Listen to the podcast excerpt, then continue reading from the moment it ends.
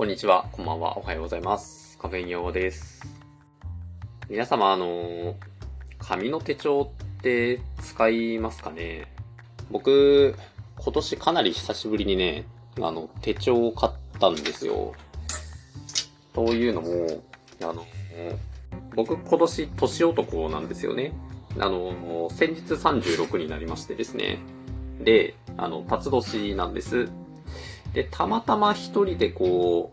う、文房具屋さんに行った時に、その手帳の表紙にね、そのタツのすごくこういい感じのデザインがしてある手帳を発見しまして、で、思わず買ってしまったんですよ。なんか、この手帳に出会うまでは、正直その、年男だからなんなんじゃいっていうかさ、別にその、切りはいいけど、まあまあ良くも悪くもそれだけだなぐらいに思ったんですけど、まあなんかこう商品としてね、あの、タツのいい感じのデザインを見ると、まあなんとなくこう親近感を覚えてしまって、まあ思わず買ってしまったわけです。で、その買ってしまったのが1月の上旬で、えっ、と、今これを撮ってるのが、あの、ちょうど今日付が変わって2月になったところなんですけれども、マジで、一筆も書いていない、この手帳の中に。なんだったら、仕事に持って行ってすらいないし、ああ、今この瞬間に手帳があったらよかったなっていう風な瞬間すらない。ん ですね。で、あの、まあ、分かってたんですよ。こうなることは。例年だってその、紙の手帳全然使わないし。あの、基本僕の仕事は、曜日ごとにほぼスケジュールがこう固定化されてるので、そこわざわざ手帳で管理するほどのものもないんですよね。まあ、強いて言うなら、その月末に書類絡みの業務がバタバタ発生はするはするんだけど、まあそれももう目に見えてる業務だから、まあ、わざわざこう手帳にまとめるほどもないわけ。なので、例年手帳を買ってなかったんだけど、そう、すごくね、もったいないんですよ。なんかこの手帳の使い道がないかなっていうのを、今この瞬間手に持ちながら考え続けております。僕その文房具はすごく好きなんでね、手帳という存在も好きだし、じゃあこの手帳を使うんだったら、どういう感じのボールペンで書こうかなとか、じゃあこのボールペンとこの手帳を一緒に持ち運ぶためにどんなものがあったらいいかなとか、そういうことはね、あの、すごくこう楽しく考えたんですよ。で、実際その、なんていうか、ブックバンド的なものと、それにくっつけるボールペンとも、あの、ちゃんと揃えたわけ。なんか、そのそれぞれをこう揃えていく工程とかはね、すごく好きなんですけど、まあ、それとこう、実際に使うかどうかっていうのはやっぱあまりにも別問題すぎますよね。残念ながらね。なのでね、気持ち的には紙の手帳を使いたいなという気持ちはすごくあるわけ。ただ、じゃあ、現在の仕事内容で、その、紙の手帳が、例えばそのデジタルの Google カレンダーとかあのの、最近だとあの Notion もカレンダー出したりとかしましたけど、そこら辺のやつに勝ってるところがあるか、と言われると、現状ないのね。そこをこう、覆してまで、アナログの手帳を使うほどの熱量が僕にはないわけですよ。文房具好きなんだけど。なんかね、噛み合わないんだよなそういう、僕の趣味思考の部分での、こう、好ましい事柄と、実際問題とは、どうにも、こう、噛み合わないんだよなそういうことってありませんか？この、文房具は好きだし、手帳とかその辺もろもろを整えるのは好きだけれども、いろいろすっ飛ばして紙の手帳を使うほどの熱量がないみたいなこと。ちょっとジャンルが違いますけど、あの、僕、子供の頃から、あの、チーズが好きなんですね。あの、乳製品の、アンパンマンの方じゃなくて、乳製品のチーズが好きなんですけど、なんか、その、こう、大人になるにつれてさ、まあ、例えばこう、飲み会の場とかで、まあ、いろいろなこう、チーズに触れる機会が増えるじゃないですか。だから、幼少期の頃は、いわゆるこう、とろけるチーズとか、スライスチーズとか、あの、6P チーズとか、避けるチーズとか、なんかその辺の、うんプロセスチーズと言われるジャンル？あれは、何なんでしょうね。その、純粋なチーズではなくて、多分チーズに何かしら加工を施して、こう、形を変えているものだと思ってるんですけど、そう。だから、プロセスチーズが子供の頃からすごい好きだったから、僕はチーズが好きなんだなって思ってこう生きてきたわけ。ただそれが、こう大人になって、他のチーズいろいろ種類があるぞということを知り、他のチーズをいろいろ食べた時に、なんか結局プロセスチーズが一番美味しくないかなって思っている僕がいるわけ。な ので、そのチーズ好きだと思ってたんだけど、実際にはあらゆるチーズが得意なわけではなくて、プロセスチーズのあれが好きだっただけだったみたいなね。ななんかちょっとこう方向性が違うような気がするけれど、そういう自分は幅広くその物事が好きだと思っていたが、あくまで自分の興味の対象はその一部分のみであったことを知った瞬間。すげえ限定的なテーマになっちゃったけど、なんか、そ、それ系の話ちょっと面白そうじゃないですか？その、誰に話を聞いても。ありましたら、ぜひ教えていただけると良いなと思います。で、えっ、ー、と、まあ、それとは全然関係ない話が本題なんですけれど、先日ね、飲み会がありましてですね。で、その飲み会に集まった面々というのが、その昨年末の、えー、夜チルに参加されていた方々、あと、夜チルという池袋で開催されたイベントで、あの、状況ボーイズというポッドキャスト番組の公開収録を見に行ったんですけど、まあそこでこう知り合った方々と、あの、まあ、こう新年会的な感じでね、あの、集まって飲み会をしたわけです。で、まあ、あの、非常に楽しい場だったんですけど、で、あの、そこでね、まあ、知り合った方々とは言うものの、言ったら、その、一回しか皆さん顔を合わせていないわけですよ。なので、ちょっと改めて自己紹介しようよっ、つう話になってね。で、まあ、場が新年会だったから、じゃあ自己紹介、うんと、まあ、ラジオネーム、ハンドルネームと、2023年の一番大きいトピックスと、2024年の抱負を言おう、みたいな感じになったんですね。まあ、僕は、それでね、いろいろ考えた末に、2023年一番大きかったのは、僕の子供が、そのゲームのマインクラフトをできるぐらいに成長したことと言って、で、2024年の目標、抱負として、子供のトイレトレーニングを完了させることっていう風に言ったんですよ。で、それをね、それを今僕はものすごく後悔しているん ですね。うん。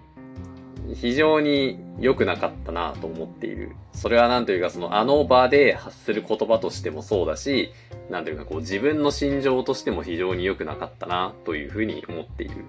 わけ。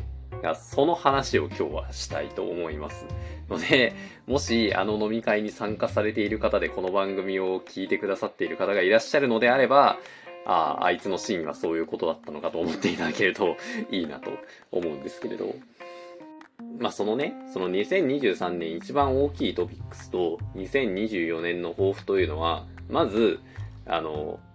違うんですよ。その僕の頭の中ではね。僕の頭の中で2023年一番大きかったことは、間違いなく、その境界線という、あの、心理学の概念を知ったことなんです。結構それによって、あの、僕は、割と人生ちょっと変わったなって思うぐらいの大発見だったので、確実にそれが一番のトピックスだったんですよ。で、2024年の本当のところの抱負というのは、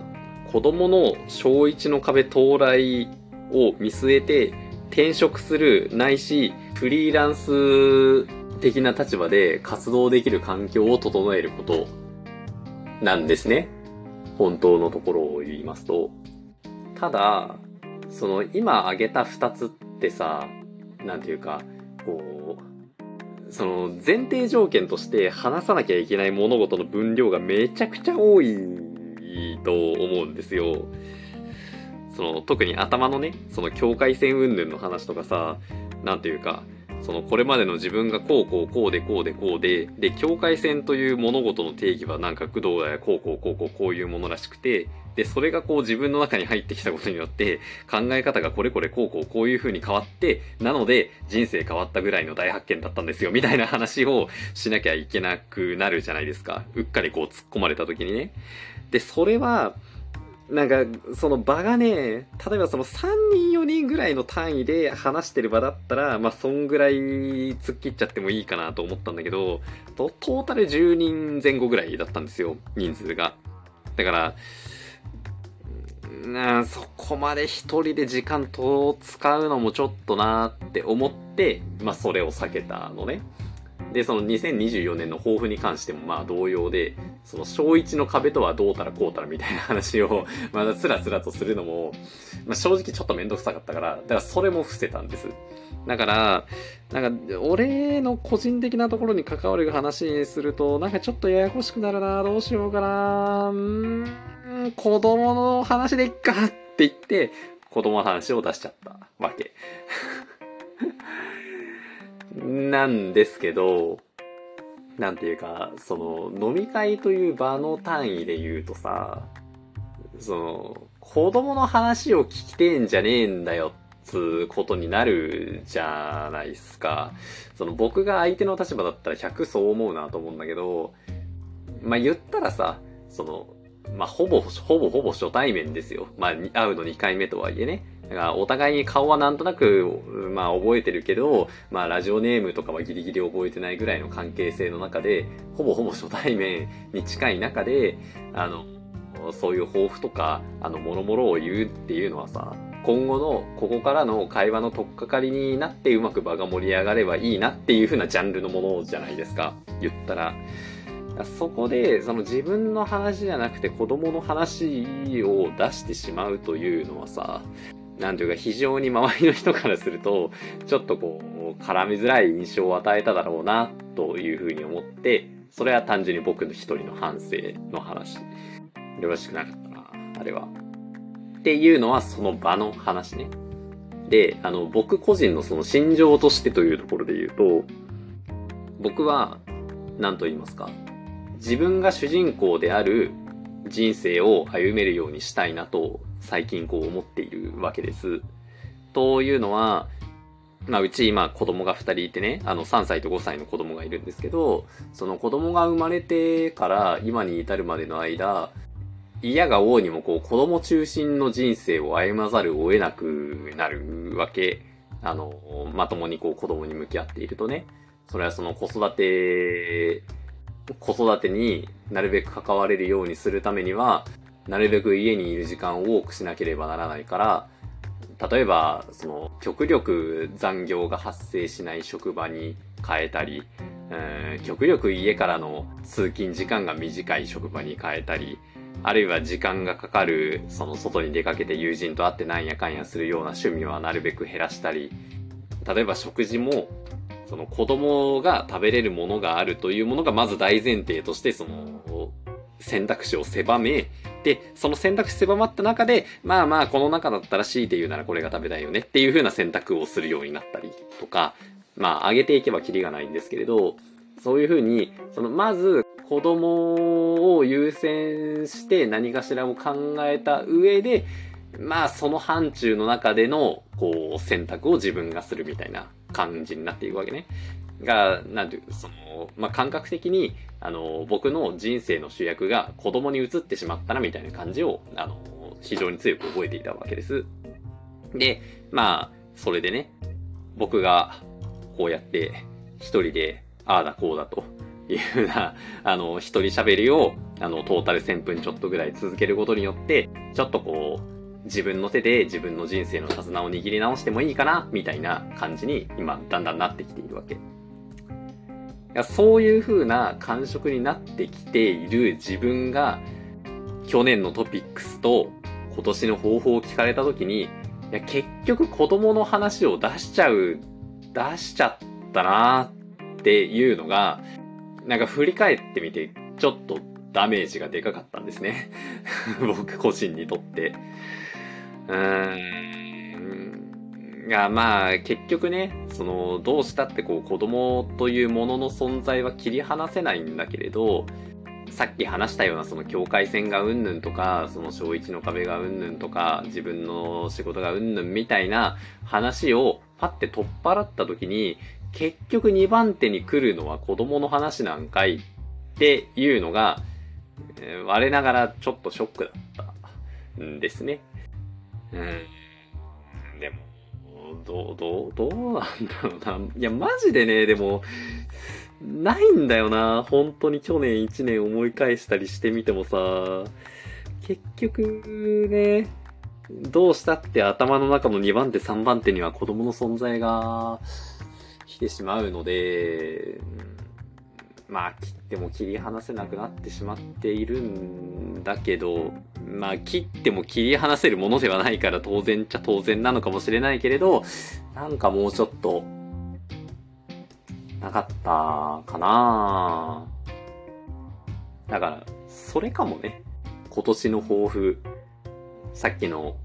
小一の壁に向けて自分の仕事の諸々の体裁を整えるの次に来るものが、ちゃんと、その自分自身の状態を ああいう場で話せるように、なんというか、こう自分自身としての活動を ちゃんと取り組みましょうみたいな、そういうところになるのかしら。なんかでもそう、あの、またちょっと話が飛びますけれど、その飲み会のね、そのメンバーが10人いて、で、その場に、これからポッドキャスト始めますっていう人がね、なんかめっちゃ多かったんですよね。で、まあ僕はすでにやってて、で、あの、その10名の中にあの、状況ボイスのお二人もいたんですけど、まあなのでその二人もやってて、だからまあ3人すでにやってる状態なわけ。で、あと、4人、僕、私、ポッドキャストをやります。なんだったら、あの、今そこにいるあの人と一緒にやります、みたいな、なんかそういう風な話がね、そう、ポコポコできてきて、なんか、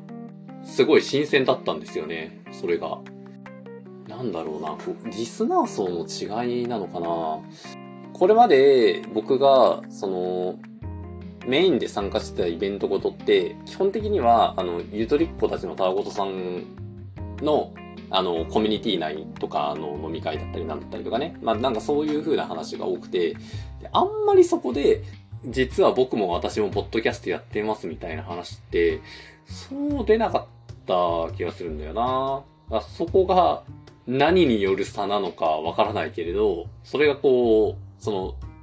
状況ボーイズさん側に回った途端に、僕、私、ポッドキャスト始めます、やってますみたいな人が増えるのって、なんか、こう、特徴が現れていて面白いなというふうに思ったんですけど、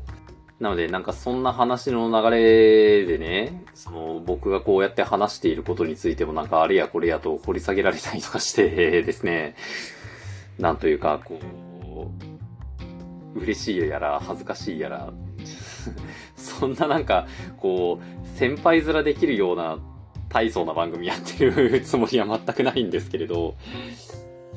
うん。なんか、なんかまだ、まだ慣れないっすね。未だに。うん。どうしても、この番組、その、リスナーさんの方を向いてるっていうよりは、常に自分の方を向きながらやっているような気がするので、そう、なんか聞いてますって言われたりとか、あの話良かったですって言われたりとかした時に、ああ、そんななんかすいません、こんな感じの内容でみたいな気持ちがどうしてもこう先に立ってしまうな。それもね、なんか勝手にその、僕が変なラインを引いてしまっているだけのような気もするので、まあ、逆にこう、そのああいう場で、なんていうかその堂々とやっていますと言えるぐらいの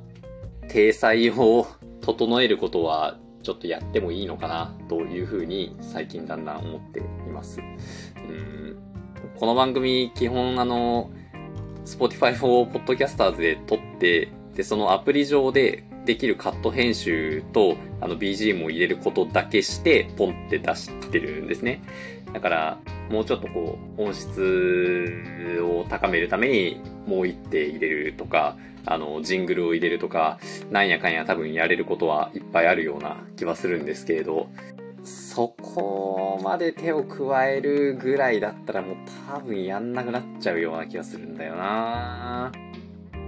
っていうので、その辺をやってないがゆえに、創作物としてのクオリティが僕の頭の中で著しく低いから、なんかそういう場で疲れと、ちょっと、こう、恥ずかしさが勝ってしまう、みたいなところがあるんですけれど。なんか、いいと思うんですけどね、別に。